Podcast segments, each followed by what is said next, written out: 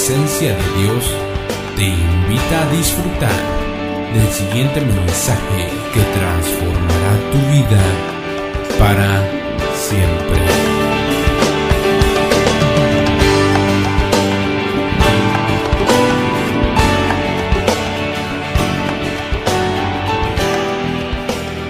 Vamos a ir a Génesis capítulo número 1 y verso número 31. Génesis capítulo número 1 y versículo 31.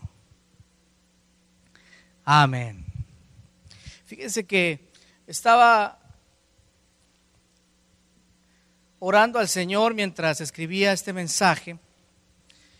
Y la palabra del Señor nos habla en el capítulo número de Génesis. Usted sabe que si usted logra conocer su pasado, usted puede entender por qué está así hoy.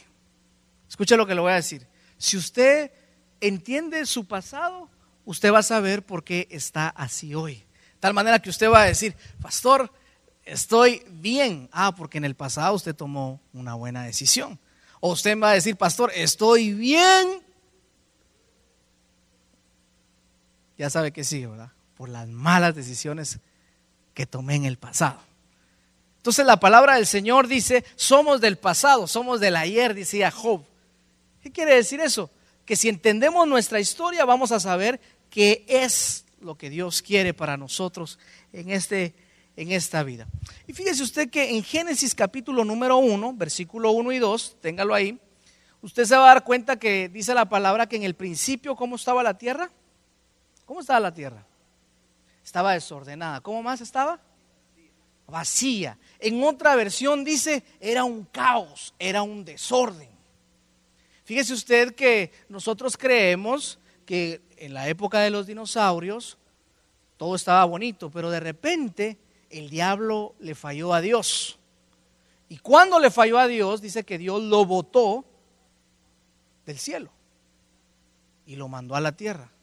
Cuando el diablo cae aquí, es lo que los científicos dicen, hubo una gran explosión y se extinguieron los dinosaurios. Usted se va a dar cuenta que los, dinosaurios, que los dinosaurios, digo que los ah, científicos dicen, existieron los dinosaurios, pero algo pasó, saber cómo se extinguieron. Y hay un montón de, dicen, ah, unos dicen que pasó esto, que hubo una gran explosión. Nosotros sí creemos que hubo una gran explosión, pero fue cuando cayó el diablo y se hizo todo pedazos. Porque cuando llega el diablo, llega el caos.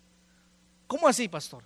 Cuando en, nuestra, en nuestro hogar, usted se va a dar cuenta, está la falta de Dios. Cuando falta Dios, obviamente, ¿quién va a estar ocupando el lugar? Nuestro adversario. Y cuando el adversario ocupa el lugar en nuestra vida o en nuestra casa, todo es un desorden. Es un caos. Dice, ¿cómo estaban las aguas? Dice que las aguas se movían y todo era un caos, un desorden. Eso es en el versículo número uno. Pero en el versículo 2, pasan no sé cuántos años de un versículo a otro y el siguiente versículo, ¿qué dice? ¿Qué dice la palabra? ¿Quién me, dice el versículo número 2? Y vacía. Las tinieblas, diga conmigo las tinieblas. Estaban moviéndose ¿dónde? En esas aguas. ¿Sabe que el original significa aguas caóticas? Caos, un desorden. Entonces fíjese usted que Dios empieza a poner un orden. Diga conmigo, Dios empieza a traer, dígalo, un orden.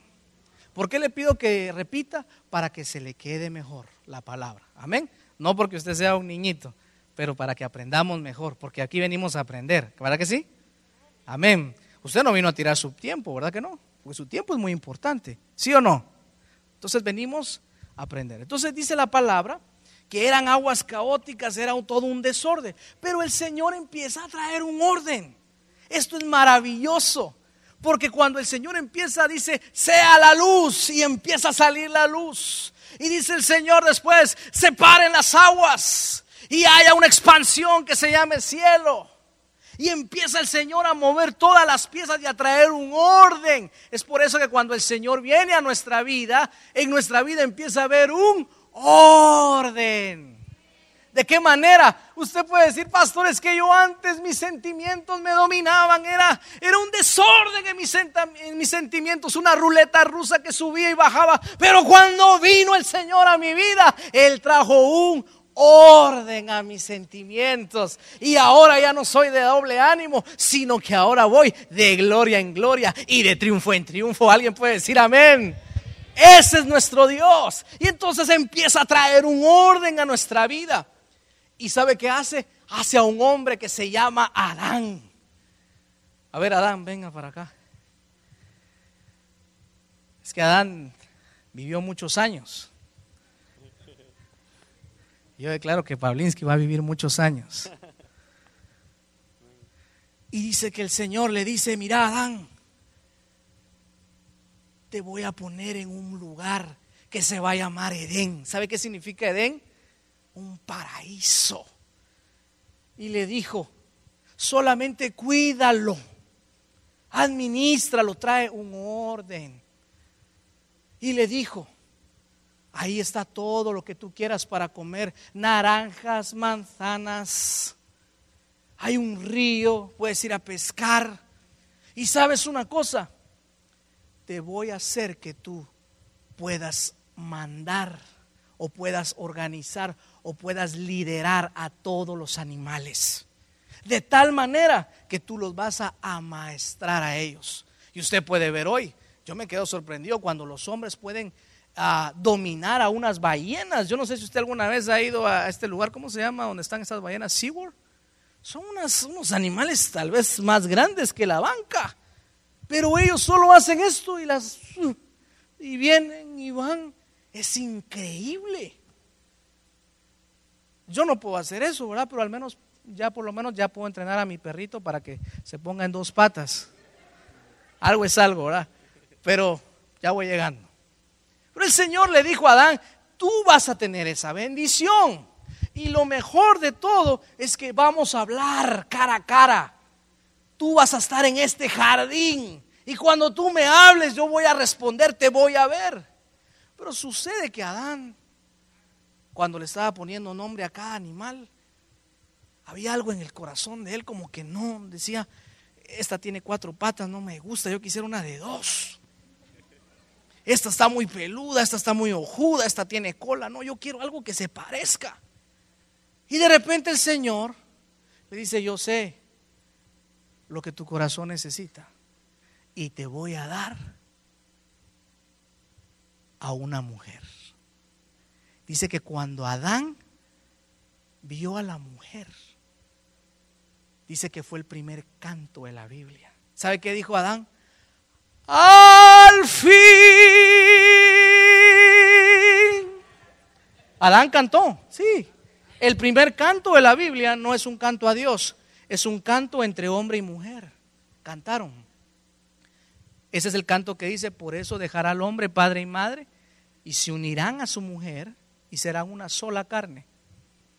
No solo se van a unir, muchos, le voy a, voy a, abrir un paréntesis, ¿verdad? No es una clase de matrimonios, pero solo lo voy a dejar eh, con, la, con el gusanito, ¿verdad? El primer nivel del matrimonio es la unión, estamos unidos, pero el Señor dice, se unirán, unión, y serán uno solo. ¿Sabe por qué hay un, un montón de problemas en el matrimonio? Porque solo estamos unidos, no hay unidad. Cuando usted sea uno con su cónyuge, el paraíso se le ha de haber venido. ¿Quiere tener unidad con su esposo? Venga a la próxima ah, reunión de parejas que vamos a tener. Tuvimos una el viernes maravillosa. Bueno, cierro el paréntesis, le dejo el gusanito y seguimos en la, en la prédica. Entonces dice que Adán encuentra a su, a su esposa Eva. Mire usted, era una paz total. Yo sé que aquí no está tu esposa, pero vamos a ponerte aquí. Que no vaya a ver Liliana, porque si no voy a tener problemas con ella.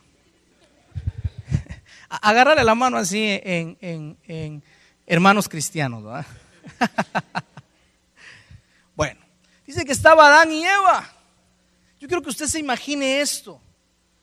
Ellos lo tenían todo. Tenían la presencia de Dios. Dios les hablaba cara a cara. tenían alimento, tenían casa. Si querían comer un buen steak, solo tenían que ir a agarrar a un animalito, ahí está el steak. Tenían cualquier disposición, que tenían todo. Dígame usted, ¿qué les podía faltar a esta gente? ¿Qué les podía faltar? Y dice la palabra que de repente apareció. ¿Quién apareció en la escena? Usted lo sabe, ha leído la historia. Satanás o la serpiente. Y fíjese usted esto, la serpiente viene y tenta a la mujer. Y le dice con que estás muy contenta y feliz. La mujer le habría dicho, mira, no, lo tengo todo. Capítulo 1 y capítulo 2 de Génesis. Usted y yo lo teníamos todo. Diga conmigo, yo lo tenía todo. Eso era paz, salud, prosperidad, abundancia. Pero en el capítulo 3 algo se arruina ahí. Aparece en escena la serpiente y le dice, con que todo está bien. La mujer le dice, sí, maravilloso, me encanta el Edén. ¿Y por qué no agarran de aquel árbol? Le dice. Y la mujer le dice, no, porque el Señor dijo que no podíamos comer, porque si comemos, moriremos. Y la serpiente le dice, no morirás. La mujer cae en la trampa. Y aquí le voy a decir algo. Esto no sucede lo mismo hoy en día. Usted tiene muchas cosas, muchas bendiciones en su hogar. Pero muchas veces cometemos el error que cometieron esta gente de fijarse en lo que no tenía. Pregunto yo, ¿qué le hacía falta a esta pareja? Dígame usted. ¿Qué le hacía falta? Pero cuando empieza a codiciar lo que no tenía, dejó de ver todo lo que Dios le había dado por solamente agarrar algo que Dios le había dicho, no lo vas a agarrar. Y ahí en el capítulo 3, en adelante, se arruinó todo. Diga conmigo, se arruinó todo. Eso mismo nos pasa. Porque podemos estar en nuestro hogar y tal vez Dios te ha dado un lindo hogar, tal vez Dios te ha dado salud, pero de repente tú dices, es que no tengo el refrigerador de 20 mil dólares. es que no tengo esto, no tengo lo otro, no tengo... Y ponemos nuestra mirada en lo que nos hace falta y cometemos el mismo error que cometieron ellos y se arruina nuestra vida. Ahora le voy a decir algo. ¿Sabe cuál es el problema? Que cuando ellos fallaron, entró algo que se llama pecado. Diga conmigo pecado. Y eso entró en el corazón de ellos. Y de ahí en adelante se nos arruina la vida. Porque entonces ya, ya tenemos una tendencia a vivir independiente de Dios. ¿Sabe qué dice en Génesis capítulo número 1, capítulo 3? ¿Qué le dice la serpiente? No morirás, sino que sabe Dios que el día en que tú comas de eso, ojo, serás igual que Dios. Y Aquí viene lo otro. ¿Sabe qué significa eso? Vas a poder vivir independiente de Dios. Oh, ¿Sabe qué quiere decir eso? Dios, yo no te necesito. Yo tomo mis propias decisiones. Y Dios te dice, hijo, este es el camino. No, no, no, no, no, no, no, no, Señor. Yo sé cómo vivir mi vida. Señor, yo te voy a decir en dónde puedes entrar y en dónde no. Porque yo vivo independiente de ti. De tal manera que yo hago lo que yo creo y me parece correcto. Ese fue el mismo error. Si me puedes proyectar el capítulo número 3, por favor, para que lo miren los hermanos. ¿Qué dice? Capítulo número 3. Entonces la serpiente le dijo a la mujer, no moriré, sino que sabe Dios que el día que comáis de él, serán abiertos vuestros ojos y seréis como Dios. Ese, el original, significa ser independiente de Dios. Dígame si esa no es la tendencia hoy en día vivir una vida independiente a Dios. A mí qué me importa a Dios. A mí no me importa lo que diga el pastor. ¿Sabe una cosa? Es una tragedia. Porque a partir de adelante, de ahí, entró en nuestro corazón algo que se llama la naturaleza de pecado, la tendencia de hacer mal. Usted se va a dar cuenta, los niños son maravillosos, pero nadie les dice empuja al hermano o a la hermana. Nadie le dice hacerle esto. Mire que ahora que tengo a, a mi otro hijo, yo he visto que el más grandecito ha estado tentado a veces como que cuando mira que la mamá lo abraza mucho, como que tentado, así como que, ¿de dónde apareció este que me quiere quitar el amor de mi mamá? ¿va? Pero no, no es, no es que realmente él quiera hacerle daño, pero hay una tendencia a vivir del lado malo. Hay una tendencia a vivir independiente de Dios como la tuvieron estos hombres. ¿Y sabe qué es lo más triste? Que el Señor le dice, bueno, cuando los empieza a buscar, le dice, Adán, Eva, ¿dónde están? ¿Y qué hicieron ellos? Ah, se escondieron. Muchos de nosotros vivimos escondiéndonos de Dios porque sabemos que la cosa anda mal. Y Dios no quiere que te escondas. Fallaste. Bueno, ahora hay que empezar a traer una nueva naturaleza. Diga conmigo, una nueva naturaleza. Un nuevo corazón. Gracias. Démosle un aplauso al Señor. Por favor, escriba ahí, ¿qué es pecado? Pecado, ¿qué es pecado? Le voy a decir, pecado es una violación al pacto que Dios hizo con el hombre. ¿Cuál era el pacto que Dios había hecho con el hombre? Dios le dijo, yo voy a hacer un pacto contigo, te voy a bendecir, te voy a dar mi presencia. A donde vayas yo iré contigo. Cuando clames a mí, yo te voy a contestar. ¿Cuál es el pacto que Dios había hecho? Yo voy a llenar tu corazón. ¿Cuál es el pacto que había hecho? Yo seré tu padre, seré tu aba. Ese era el pacto. Seremos amigos, tendremos confianza, nos hablaremos cara a cara. Ese era el pacto que Dios había hecho con el hombre. Pero cuando el hombre falló, ese pacto se rompió.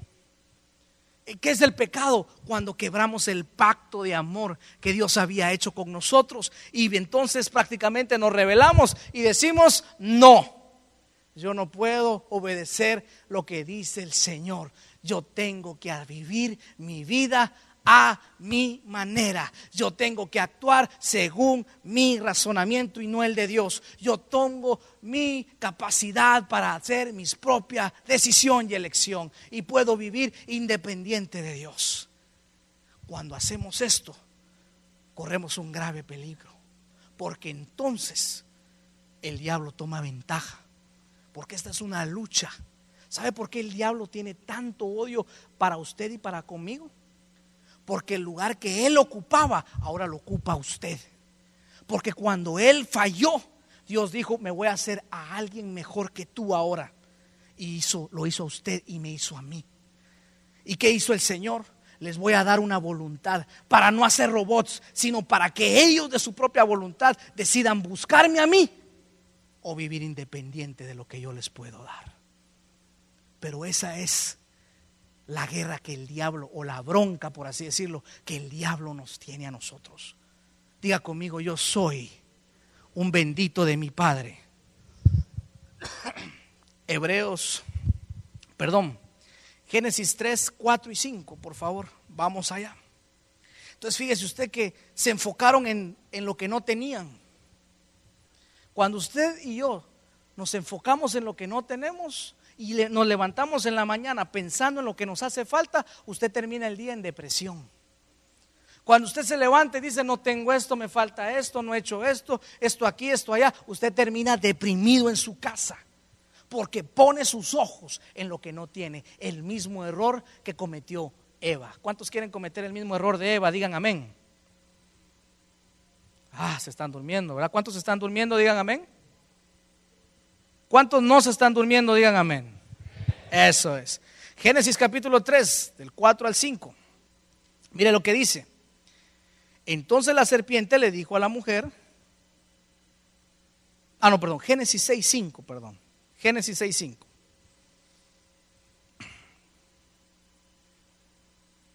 Y aquí hay algo bien tremendo que quiero mostrarle. En Génesis capítulo 6, versículo 5 dice así. Y vio Jehová que la maldad de los hombres era mucha en la tierra. Fíjese usted, en capítulo 1 y capítulo 2 todo iba bien, pero en el 3 en adelante la cosa se fue para abajo, para abajo, se fue en maldición, por así decirlo. Dice, y Jehová vio que la maldad de los hombres era cuánta? ¿Poca? ¿Cuánto? Y que todo, ¿qué era? ¿Qué dice? Y que todo designio de los pensamientos. ¿Y acá? ¿Qué era? ¿Qué era? Mal. ¿Se da cuenta? ¿Se da cuenta?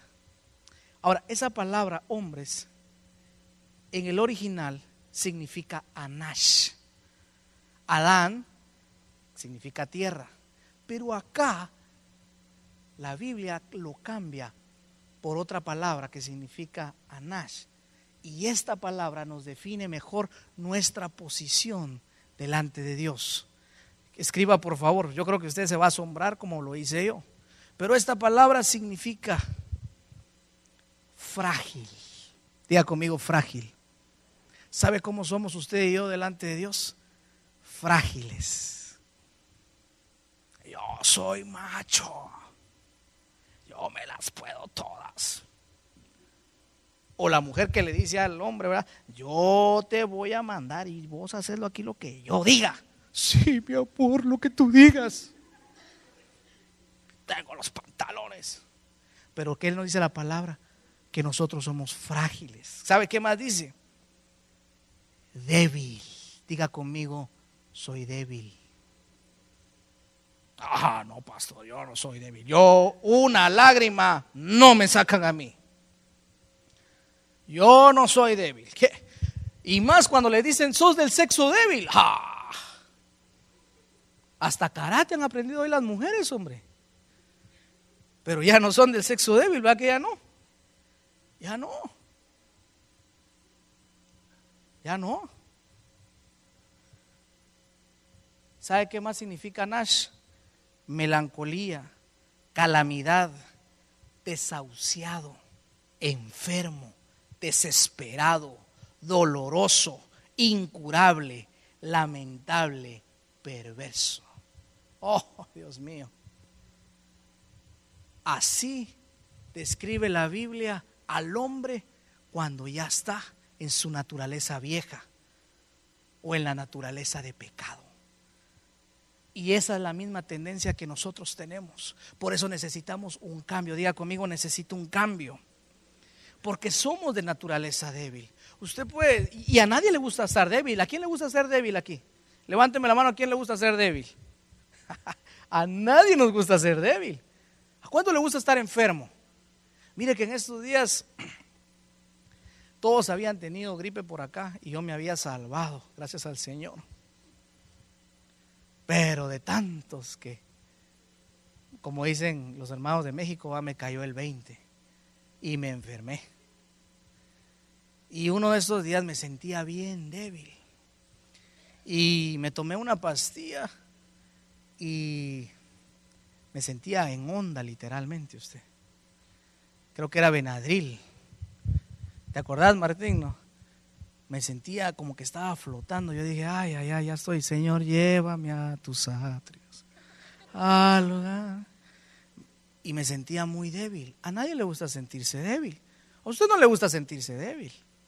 Los que están casados, les voy a poner un ejemplo.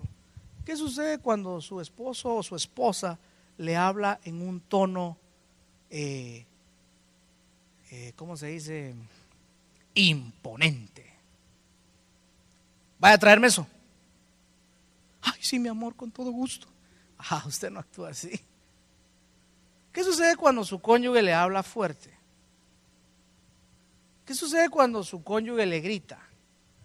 Usted le grita más duro. Entonces su cónyuge dice, ah, si me grita más duro, pues yo le grito más duro. Y le grita más duro.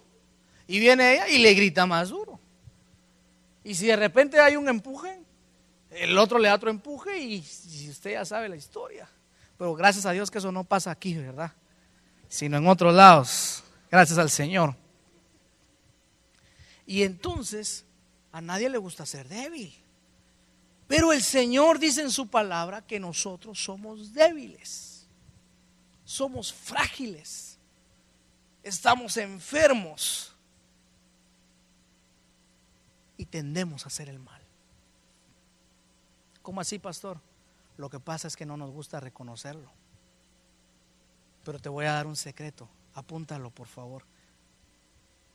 La debilidad atrae a Dios. Ah, ¿cómo así, pastor? La debilidad atrae a Dios. ¿Usted quiere atraer a Dios? Declárese débil. Ah, ¿cómo así, pastor? Ya lo vamos a ver, espéreme. Baraje, barajémela más despacio. Sí, se la voy a barajear más despacio. Pero no queremos reconocer que somos débiles.